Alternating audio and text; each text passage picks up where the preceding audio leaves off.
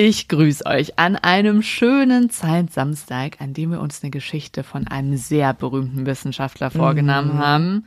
Louis, bist du ready? Ja, ich bin ready. Ich habe auch ein bisschen Uh. Angst, Nein. weil es so eine große Geschichte Ja. ist. Ich hoffe, wir werden der Geschichte gerecht, aber wir geben unser Bestes. Klar. Wir richten heute nämlich den Blick auf einen der berühmtesten Wissenschaftler dieser Ja. Welt. Also man kann es wirklich so ja, sagen. Er ist so berühmt, dass er hier schon in diversen Folgen immer mal so vorkam und man musste immer irgendwie gar nicht viel zu Mhm. ihm sagen, weil der Name an sich ist schon so bekannt. Heute kriegt er endlich eine eigene Folge zu dieser Person und wir haben uns was ganz Besonderes überlegt. Es wird nicht nur eine Geschichte zu ihm geben, nicht nur eine Folge, sondern wir wollen äh, seine Geschichte aus zwei Perspektiven erzählen. Heute gibt's die Perspektive, die wahrscheinlich auch eher so seine gewesen ist, die beschreibt, wie er zum Star wurde. Und nächste Woche gibt's die Perspektive seiner Frauen. Ja, das Frauen. ist mit Absicht plural. Ja, ja, da gab's ein paar. Lasst euch auf jeden Fall überraschen. Ihr könnt jetzt schon auf die nächste Folge gespannt sein. Und wir werden hier auf jeden Fall vieles auspacken, was ihr über den größten Genie seiner Zeit ähm, noch nicht wusstet, vielleicht. Aber es wird kein Physik-Deep Dive. Wir nehmen uns fest vor, dass wir den nochmal nachholen mit Leuten, die wirklich vom Fach sind, Ja. weil das sind so komplexe Sachen, dass die teilweise von Menschen aus dem näheren Umfeld dieser Person nicht mal verstanden wurden. Und deswegen halten wir uns damit so ein bisschen zurück und wollen mehr darauf eingehen, was er so für eine Person war und wie er wirklich zu dieser Person geworden ist, die er jetzt für uns heute ist. Also was dazu geführt hat, dass jeder seinen Namen kennt. Wir sprechen heute über Albert Einstein und die Erfindung einer Wissenschaftsikone. Behind Science. Geschichten aus der Wissenschaft. Mit Marie Eickhoff und Luisa Pfeifenschneider. So, jetzt brauche ich dich direkt mal als Sängerin. Achtung, ich fange Ah, an und du okay. stimmst ein. Oh Gott. Alles ist, alles ist Oh, relativ Tief normal. normal, alles ist, alles ist manchmal echt egal. Ja. Und Und jetzt Selbst kommt der- Einstein hatte mal Vier in Mathe. Ja, ich habe genau. das nie geguckt, aber ich, Genau. ich kenne natürlich diesen Song. Oh Mann. ja, okay. du hast gerade gesagt, du hast es nie geguckt. nee, Ach ich nee, äh, okay. habe außer Sendung mit der Maus und Wissen macht A, habe ich wirklich nichts geguckt. Das ist, äh, ich habe da große Wissenslücken. Wow. Äh, Also ich weiß nicht, ob du Wissenslücken hast. Wahrscheinlich hast du dadurch mehr Wissen als wir alle. Aber ähm, Schloss Einstein natürlich. Nee. Ich bin ja froh, dass du wenigstens die Titelmelodie hier drauf hattest. Ja, die kenne ich, weil die natürlich auch auf dem Schulhof und so gesungen wurde. Und ich hatte eine Freundin, die ist immer nach der Schule so mega schnell, musste die nach Hause fahren, Echt? um nicht äh, Schloss Einstein zu gucken, sondern um auf den Aufnahmeknopf zu drücken, weil sie sich das dann später angeguckt hat. Und dann war es immer so, wir waren dann, genau, wir waren dann immer so am Quasseln noch und sie so, nee, ich muss jetzt schnell los, ich muss ja jetzt noch Schloss Einstein aufnehmen und so. Richtig süß, ja, ja. Aber ich war immer so, okay, was ist das? Ich kenne das gar nicht. Ist das den Hype wert? Naja. Das war schon cool. Schreibt uns bitte mal, wenn ihr Schloss Einstein Oh ja. kennt, wenn ihr Fan wart. Also diese Internatgeschichte, die hat mich schon immer sehr Ja. gecatcht. Das war ja, ja schon auch einfach wie, wie so eine Soap-Serie heute, ne? Mhm. Ja, Aber immer auf Klassenfahrt sein, so ein bisschen. Ja, ne? ja, ja, genau. Nur irgendwie waren die alle noch viel cooler. Also so, wie man es sich immer gewünscht hat. Ja, okay. Aber wir müssen jetzt direkt mal, deswegen mussten wir dieses Lied bis zu der Stelle singen, einen Fehler aufklären in diesem Titelsong. Ein Fehler, den ich auch immer lautstark mitgesungen habe, weil er mir so sympathisch war. Man singt da ja, selbst Einstein hatte eine Vier in Mathe. Und es stimmt nicht. Oha. Ja, also das müssen wir hier direkt mal aufklären. Einstein war ein ziemlich guter Schüler, auch wenn das heute immer mal wieder anders behauptet wird. In der Volksschule war er sogar der Beste seiner Klasse und auch als er dann auf dem Gymnasium war, hatte er immer gute bis sehr gute Noten. Okay, Schade. also alle die das als Ausrede genommen haben, wenn sie meine viereinhalb Genau. Hatten, könnt ihr leider jetzt hiermit vergessen. Ja. Aber keine Sorge, wir haben euch auch andere geniale Wissenschaftler und Wissenschaftlerinnen vorgestellt, bei denen die Schule nicht so gut lief. Also es gibt immer Ausnahmen. Das stimmt. Und man muss auch sagen, er hat sich trotzdem aber nicht immer so super wohl gefühlt auf der Schule. Er war nämlich auf jeden Fall auch ein Außenseiter. Ja, wir spulen aber noch mal ein paar Schritte zurück, um Albert als Kind kennenzulernen. Da wird er Albertle genannt. Das finde ich ganz süß, ja. Er wird 1879, also vor 145 Jahren in Ulm geboren. Das finde ich ist noch gar nicht so lange her. Also unsere Stimmt. Großeltern haben ja teilweise noch gelebt, als er gelebt hat. Er war der Sohn von seinen Eltern Hermann und Pauline. Es war eine jüdische Familie, aber bei den Einsteins war das alles nicht so äh, sehr streng mit der Religion. Es wurde nicht gebetet, es gab kein koscheres Essen und die gingen auch nicht in die Synagoge. Also es war so sehr liberal.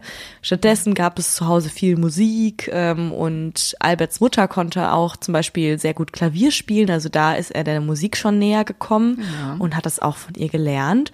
Und deshalb war er später auch ein perfekter Gast bei den Klavierabenden von Max Planck, bei denen ja auch wir Ah. gerne mal Gast gewesen wären. Sehr gerne. Oder, oder auch unsere Freunde von Methodisch Inkorrekt, die haben das ja auch gesagt, dass sie Ja. den gerne mal getroffen hätten. Da wären wir gute Gäste gewesen. Ich glaube auch. Also ich hätte nicht Ja. so viel am Klavier beitragen können, aber ich hätte mich, glaube ich, gut unter die Leute mischen können. Du meinst, Auf du hättest Fall. gut äh, dich physikalisch mit einbringen können?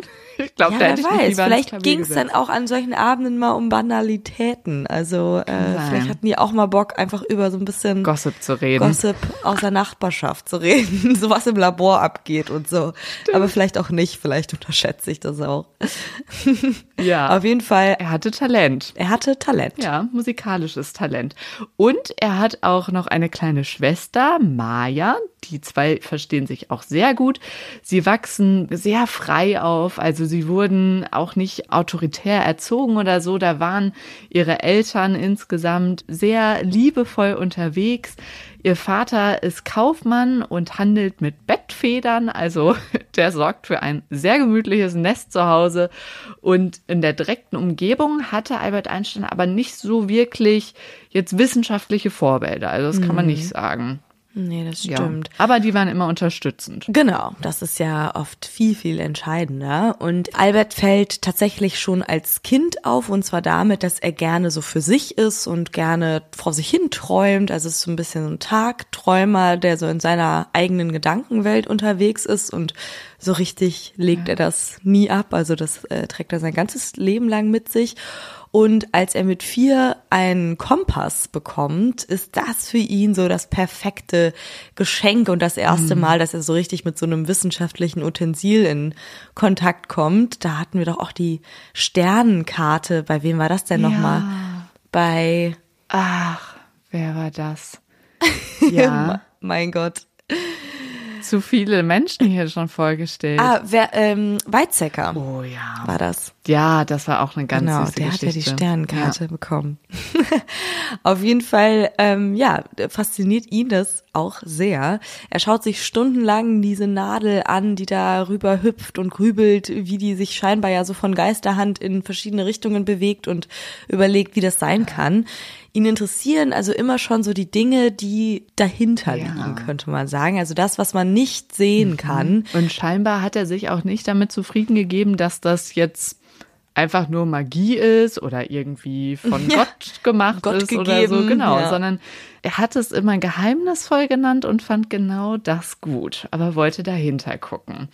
In der Schule war er mit dieser besonderen Neugier aber ziemlich alleine und katapultiert sich so ein bisschen sagen wir mal, unter den Klassenkameraden ins Abseits und ganz blöd wird's dann für ihn, als er alleine auf einmal in München ist. Die Familie ist mittlerweile nach München umgezogen. Das heißt, er ist auf einer städtischen Schule Und seine Eltern, die flüchten aber irgendwann nach Mailand, weil sie es nicht mehr aushalten in München, denn München, er nennt es damals, es war wie ein Wespennest, mhm. das antisemitisch war. Also das war so schlimm mit dem Antisemitismus in München, dass seine Eltern weg mussten. Die haben es nicht mehr ausgehalten. Aber weil Albert halt kurz vorm Abi ist, sagen die schweren Herzens, oh Mann, du musst bleiben. Und so kommt es dazu, dass er mit 15 auf einmal alleine in München ist. Er versucht das dann auch, da zu, zu leben alleine und die Schule zu beenden, aber selbst ähm, die Lehrer waren mhm. da zu der Zeit richtig schrecklich drauf, weil er eben jüdisch war.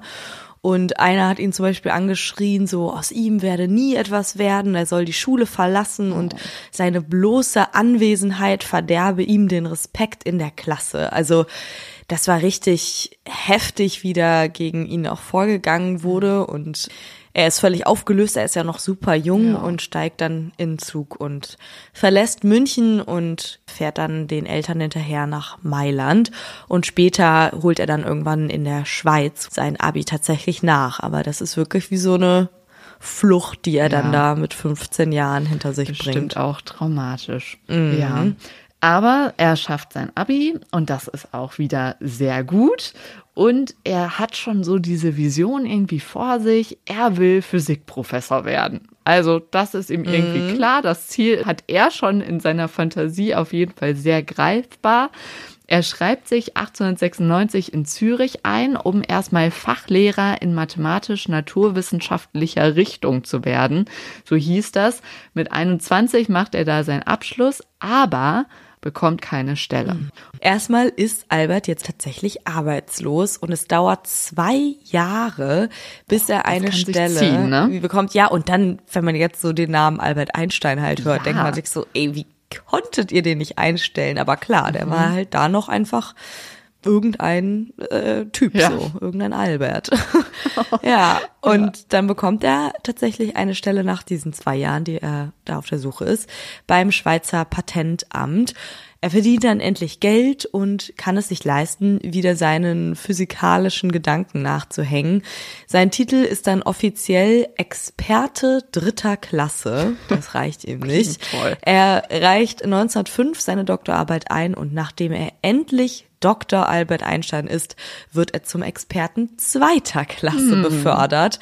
Auch irgendwie eine schräge Möglichkeit, so Experten einzuteilen in so Klassen. Mhm. Und danach wird er aber dann zum Privatdozenten ernannt und 1909 zum Physikprofessor in Zürich. Also er hat das Ziel, was er sich schon als ja. Schüler vorgenommen hat, dann tatsächlich 1909 erreicht. Ja, und als er erst Professor ist, da läuft es dann auch. Er wechselt immer mal wieder die Uni.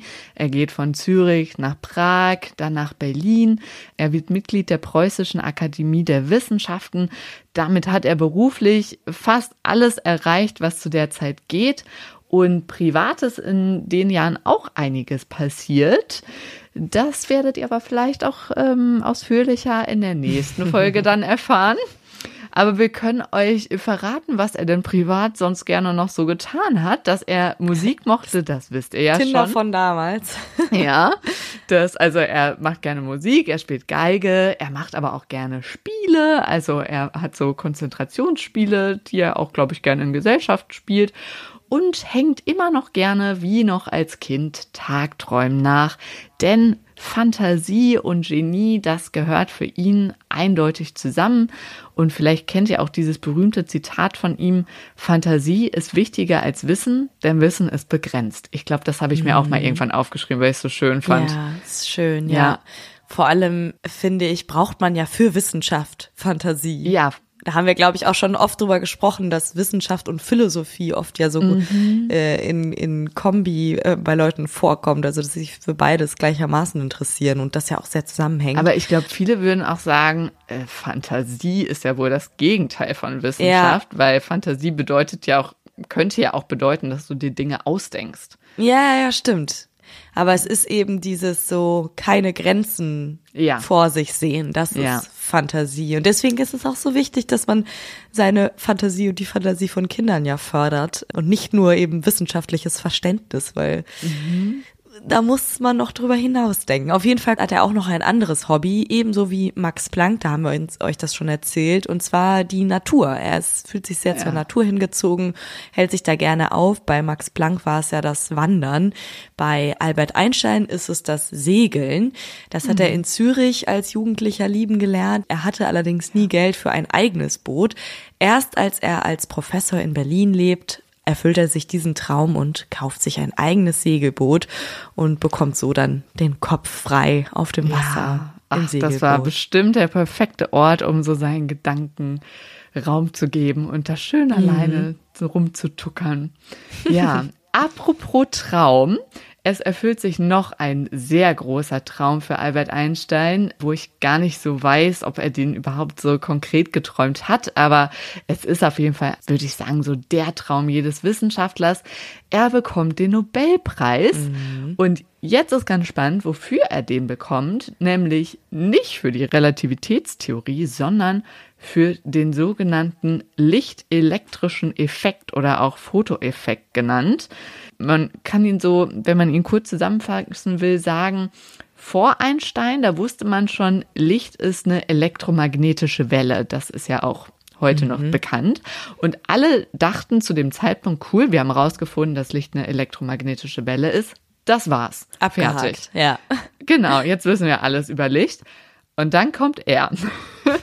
Albert Einstein findet heraus, Licht ist nicht nur eine Welle, sondern auch immer ein Strom aus Teilchen. Also Lichtteilchen nennt man heute ja Photonen. Habt ihr vielleicht auch schon gehört. Und das war eine Erkenntnis, die ihn auch ein bisschen überrumpelt hat. Es war auch sowas, was ihm bis in den Boden unter den Füßen weggerissen hat. Ihr fragt euch jetzt vielleicht so, okay, gut, dann sind da halt auch noch Teilchen mit drin. Aber das war so ein bisschen so, als hätte man eine Antwort gesucht und es gab nicht so die eine Antwort, sondern es gab halt zwei. Zwei. Und die waren mhm. beide richtig und immer irgendwie im Wechselspiel. Und er hat es dann aber verkraftet, weil er ja, wie ihr schon wisst, das Geheimnisvolle liebt.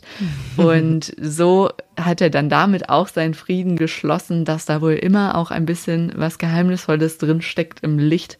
Und das ist für ihn halt das allerschönste Gefühl gewesen. Und deswegen war es dann okay. Ja, und das ist ja auch wieder, wo Fantasie drin steckt, sich vorzustellen, ja. dass etwas nicht nur eine Lösung hat, sondern vielleicht zwei Lösungen und Richtig. beides parallel abläuft, so, ne? Das, und darauf äh, war ansonsten noch niemand ja, gekommen. War ihm sehr eigen. Das ja. war auf jeden Fall sein Ding, so die Dinge, die vermeintlich vermeintlich schon aufgeklärt war, nochmal zu hinterfragen und dahinter dann doch nochmal anderes zu entdecken. Ja. Falls ihr euch jetzt wundert, dass er den Nobelpreis für diesen Fotoeffekt bekommen hat, weil der ist jetzt vielleicht nicht ganz so geläufig. Viel berühmter ist ja seine Relativitätstheorie, du hast es ja gerade auch schon gesagt. Das ist auf jeden Fall die viel krassere Entdeckung, wenn man das so einordnen darf. Das ja. maßen wir uns jetzt mal hier so an. Hm. Denn die hat theoretisch wirklich alles umgeworfen, was damals als unbestritten und schon erforscht galt. Aber sie ist für das Nobelpreiskomitee einfach damals zu praxisfern. Hm. Deshalb verleihen sie ihm nicht den Preis für die Relativitätstheorie, sondern für diesen leichter verständlichen Fotoeffekt. Also ja ganz verrückt, dass er für das, wo er jetzt immer noch bekannt für ist, dann eben den Nobelpreis nicht bekommt. Genau, und das ist auch ein Problem, was er leider immer wieder hat. Er macht auch in diesem Jahr, in dem er die Relativitätstheorie veröffentlicht, das passiert alles so um 1905 herum. Mhm. Da veröffentlicht er fünf von diesen wahnsinnig neuen Gedanken und er wird zu so einem richtigen Star dadurch. Also er ist jetzt ja nicht so, ihr kennt alle Bilder von Albert Einstein, der schönste Mensch oder irgendwie jemand, der ähm, jetzt äh, öffentlich Klavier gespielt hätte in der Fußgängerzone. Der ja, zieht sich lieber zurück mit seinem Segelboot. Ne? Der war jetzt eigentlich nicht so outgoing. Aber das, was er halt gedacht hat, das war so besonders und neu und mhm. grenzüberschreitend, obwohl das sehr theoretisch war, dass er zu so einer richtigen Kultfigur, zu einem Medienstar mhm. geworden ist, bis heute ja. Das Problem ist nur, die meisten verstehen es nicht. Und äh, das sagen jetzt nicht nur wir zwei, sondern auch viele Kollegen können seine Gedanken nicht nachvollziehen Ja. und können damit erstmal nichts anfangen. Wahnsinn, oder? Dass der Dinge gedacht hat, die Menschen, die da wirklich in der Materie drin stecken, nicht mal im Ansatz nachvollziehen können, so, ne?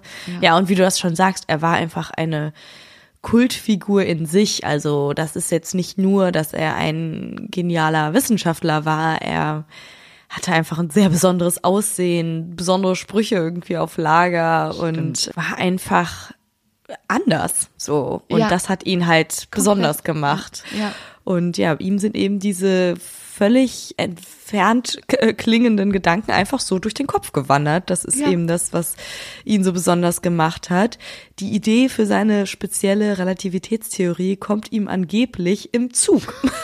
Auf dem Ja. Weg von Ulm nach Stuttgart beobachtet er, dass die Zeit in Systemen, die sich relativ zueinander bewegen, unterschiedlich verläuft.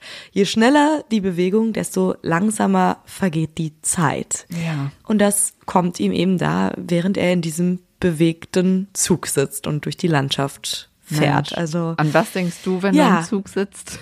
oh, ich bin wahrscheinlich irgendwie bei Instagram. Genau. TikTok Ich denke manchmal so, wenn ich rausgucke, boah, sieht das schön aus. Erstmal ein Bild Ja. machen. So, oh. Ja, genau, genau. Oh, schlimm, oder? Ja, man muss sich, eigentlich muss man seine Gedanken mehr schweifen lassen. Mindestens das nehme ich mit aus dieser Folge. hier. Ja.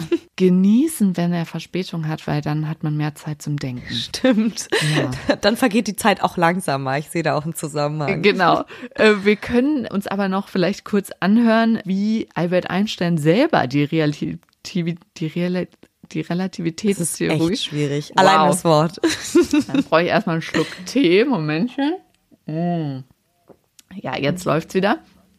Der ähm, wurde natürlich auch interviewt danach. Ne? Es haben natürlich viele Leute versucht zu erklären, was er da jetzt sich ausgedacht hatte. Und es gab mal so wohl einen Reporter, der hat ihn gefragt, so, boah, bitte erklären Sie mir doch die Theorie mal in einem Satz. Und dann ist er wohl wirklich mehrere Tage, hat er sich zurückgezogen, dann haben sie sich wieder getroffen und Albert Einstein hat es dann versucht in einem Satz zu erklären. Und der Satz geht so. Also, früher hat man geglaubt, dass wenn man alle Dinge aus Raum und Zeit entfernt, nur noch Raum und Zeit leer und allein für sich übrig bleiben. Heute ist es so, wenn man alle Dinge aus Raum und Zeit entfernt, dann verschwinden Raum und Zeit mit. Okay. Ja. Das wirft bei mir noch mehr Fragen auf. Ja, ihr habt das bestimmt auch schon mal gesehen. Das ist ja dieses E gleich M mal C Quadrat. Das ist die Relativitätstheorie und da geht's quasi um verschiedene Einheiten Raum und Zeit und Masse, die zusammenhängen. Masse ist sogar noch an eine Energie geknüpft. Und dass er das alles so zusammengedacht hat, das war halt neu. Und vorher hatte man das alles alleine gedacht und er bringt das auf ein völlig neues Level, krass. gedanklich. Aber auch immer so diese typische Journalistenfrage. Ich meine, wir können uns da sicherlich einschießen. ich hätte das auch gefragt. Erklären Sie es mal für einen Fünfjährigen, ne? Natürlich. Jo, okay, es ist halt so kompliziert, dass es nicht mal ausgebildete Wissenschaftler verstehen. Wie soll das ein Genau. Fünfjähriger verstehen? Aber ja, ähm, er hat sich an die Aufgabe Ja, gewagt. ja. Aber ich finde es trotzdem sehr kompliziert. Ja, ich glaube, es war echt gut, dass er so diese ähm, Hausmusikabende hatte, dass er da so ein bisschen fachsimpeln konnte und da vielleicht Leute waren, die seinen Gedanken folgen konnten. Wobei man sagen muss, die, das war schon auch äh, eine Beziehung, die er da hatte zu diesen ja sehr berühmten anderen Wissenschaftlern, die auch Folgen hatte. Also Einstein hatte sehr berühmte Freunde. Ihr habt sie zum Teil in unseren Folgen schon Das kennengelernt. ist ja ein kleines Albert Einstein Freundebuch eigentlich, unser Podcast. genau. Oh, stell mal vor, die hätten eins geschrieben. Oh, das wäre richtig Oh mein cool. Gott. Ich glaube, das Ja. wäre denen zu banal gewesen. Wahrscheinlich, ja. Ja, zum Glück gibt's jetzt unsere Folgen. Also er hatte sehr viele Physikfreunde und es waren auch alles Physikmenschen, die auch an großen Entdeckungen der Zeit damals dran waren. Durch seine berühmten Physikfreunde bekommt er mit, wie ein neues Zeitalter entsteht und er hat daran auch Anteil. Und zwar das Zeitalter der Atomkraft. Da haben wir schon viel drüber gesprochen. Hier, genau, ne? genau, viel drüber gemacht. gesprochen. Und die zwei Physikfreunde, die jetzt kommen, die kennt ihr auch schon aus unseren Folgen. Lise Meitner und Otto Hahn, die zwei entdeckten ja die Kernspaltung von Uranatomen die zu sehr viel Energie führen können. Und Albert Einstein ist einer, der auch immer selber mit darauf aufmerksam macht, was das für eine krasse neue Entdeckung mhm. ist, als andere noch skeptisch sind, ob das denn auch wirklich passieren könnte, dass man damit jetzt so viel Energie erzeugt, ist er immer einer, der sagt, ja, es klingt noch total theoretisch, aber mhm. es könnte möglich sein. Und wenn es wirklich passiert, dann ist es eine Energiequelle von so einer ungeheuren Dimension, die halt so viel heftiger ist als alles, was es zu dem Zeitpunkt gibt. Ja. Also er hat ja auch so ein paar Beispiele, ne? So was wie ein Gramm Brennstoff könnte 3000 ja. Tonnen Kohle ersetzen. Also ein Gramm, ja. das ist äh, ein Stückchen Zucker, so ähm, könnte eben 3000 mhm. Tonnen Kohle ersetzen. Also er, er kennt die Dimension da schon als einer der allerersten und anfangs mhm. ist er begeistert davon, ja, ne? Aber das ja fasziniert, fasziniert, alle, ja, so. genau. Das ist was, ja. was, was man eben auch noch nicht kannte vorher, ja. aber das soll sich dann später auch noch ändern. Aber er ist ja jemand, der sich sehr viel vorstellen genau, kann. Genau, ja. Deswegen ja. denkt er auch schnell ja, weiter. Genau. Und eine Sache, die ihm dann auch relativ schnell klar wird, ist die nukleare Kettenreaktion. Auch die kann er sich schon schnell vorstellen, die eben bei einer Kernspaltung ausgelöst wird. Also das ist ja das Besondere. Wenn ihr da, da nochmal genauer einsteigen wollt, hört gerne die Folge über äh, Robert Oppenheimer oder eben Lise ja. Meitner. Da haben wir richtig viel da schon drüber erzählt. Auf jeden Fall hat er das in privaten Gesprächen wohl auch damals schon beschrieben, dass da so eine Kernspaltung und äh, die damit verbundene Kettenreaktion ausgelöst werden könnte.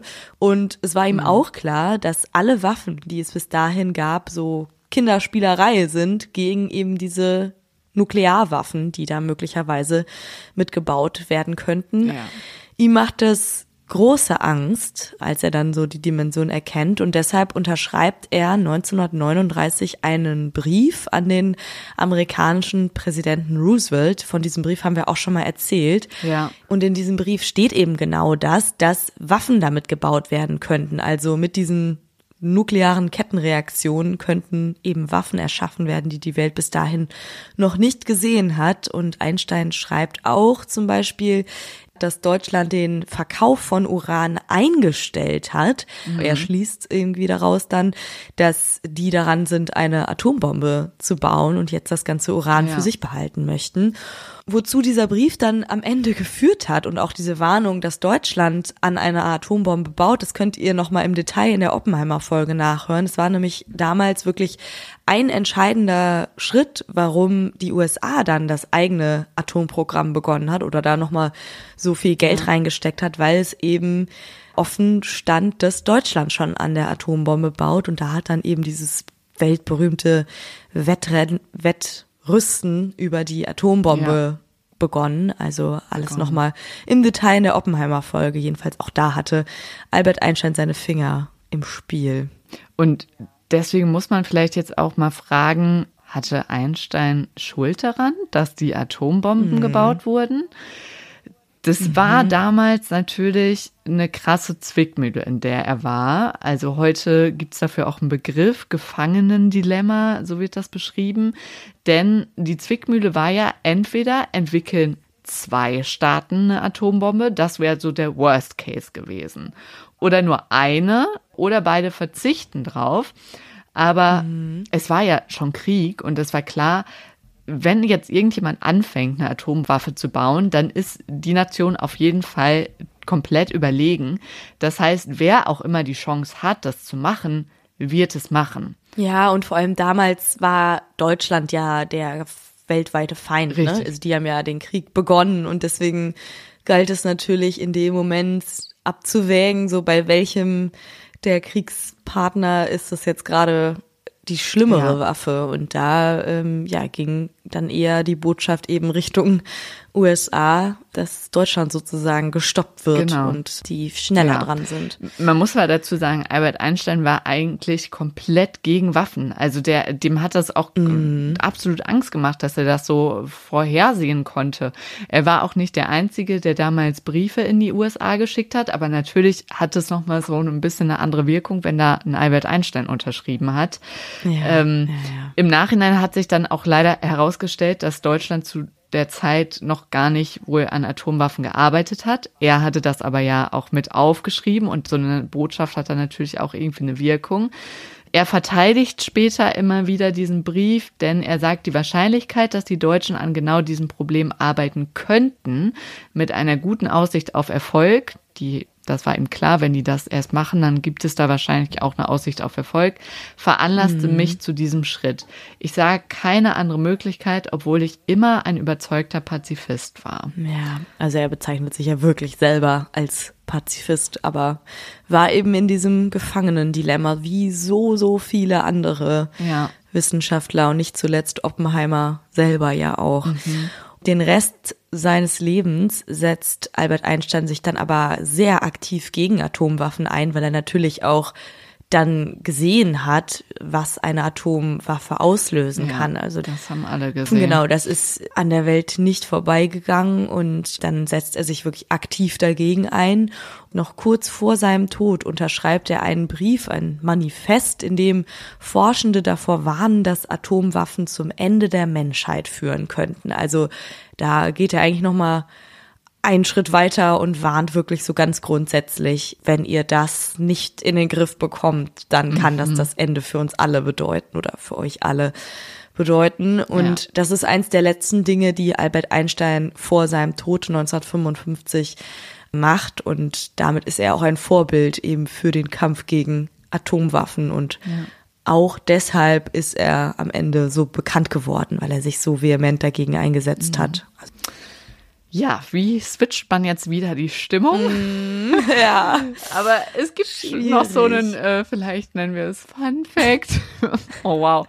Ähm, ja, es, vielleicht äh, überlegen wir uns einfach nochmal das berühmteste Bild, was wir wahrscheinlich alle im Kopf haben, wenn wir an Albert Einstein denken, ist ja dieses, wo er die wuscheligen Haare hat, die Zunge so ganz frech rausstreckt. Und dieses berühmte Bild, das finde ich äh, so kurios, wurde an seinem 72. Geburtstag gemacht und ihm selber hat es so gut gefallen, dass er daraus eine Postkarte gemacht hat.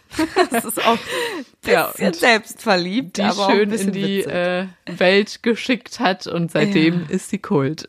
Ja, es gibt's ja wirklich auf T-Shirts und Ja. auf allem, was man sich vorstellen kann. Stickern Angeblich so. ist, weil er das selber halt so verschickt hat, dieses Bild auch nicht geschützt. Und deswegen darf man das einfach so Okay. verwenden. stark. Schön, Sehr, ne? sehr stark, Aber ist ja. schon witzig, dass er dafür gesorgt hat, dass ausgerechnet das Bild dann jetzt von ihm so das berühmteste ist. Ja. Der kultige Einstein ist eben der, den wir euch in dieser Folge vorstellen wollten. Jemand, der Theorien und freie Ideen immer als Erfindungen des Geistes bezeichnet hat.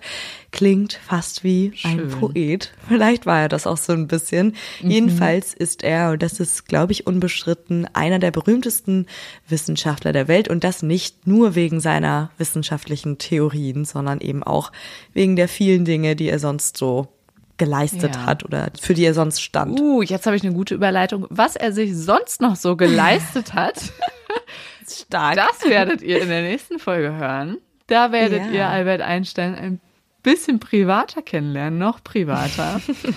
Seid gespannt. Ich bin gespannt, was ihr danach über ihn ich bin denkt. auch sehr gespannt. Auf jeden Fall.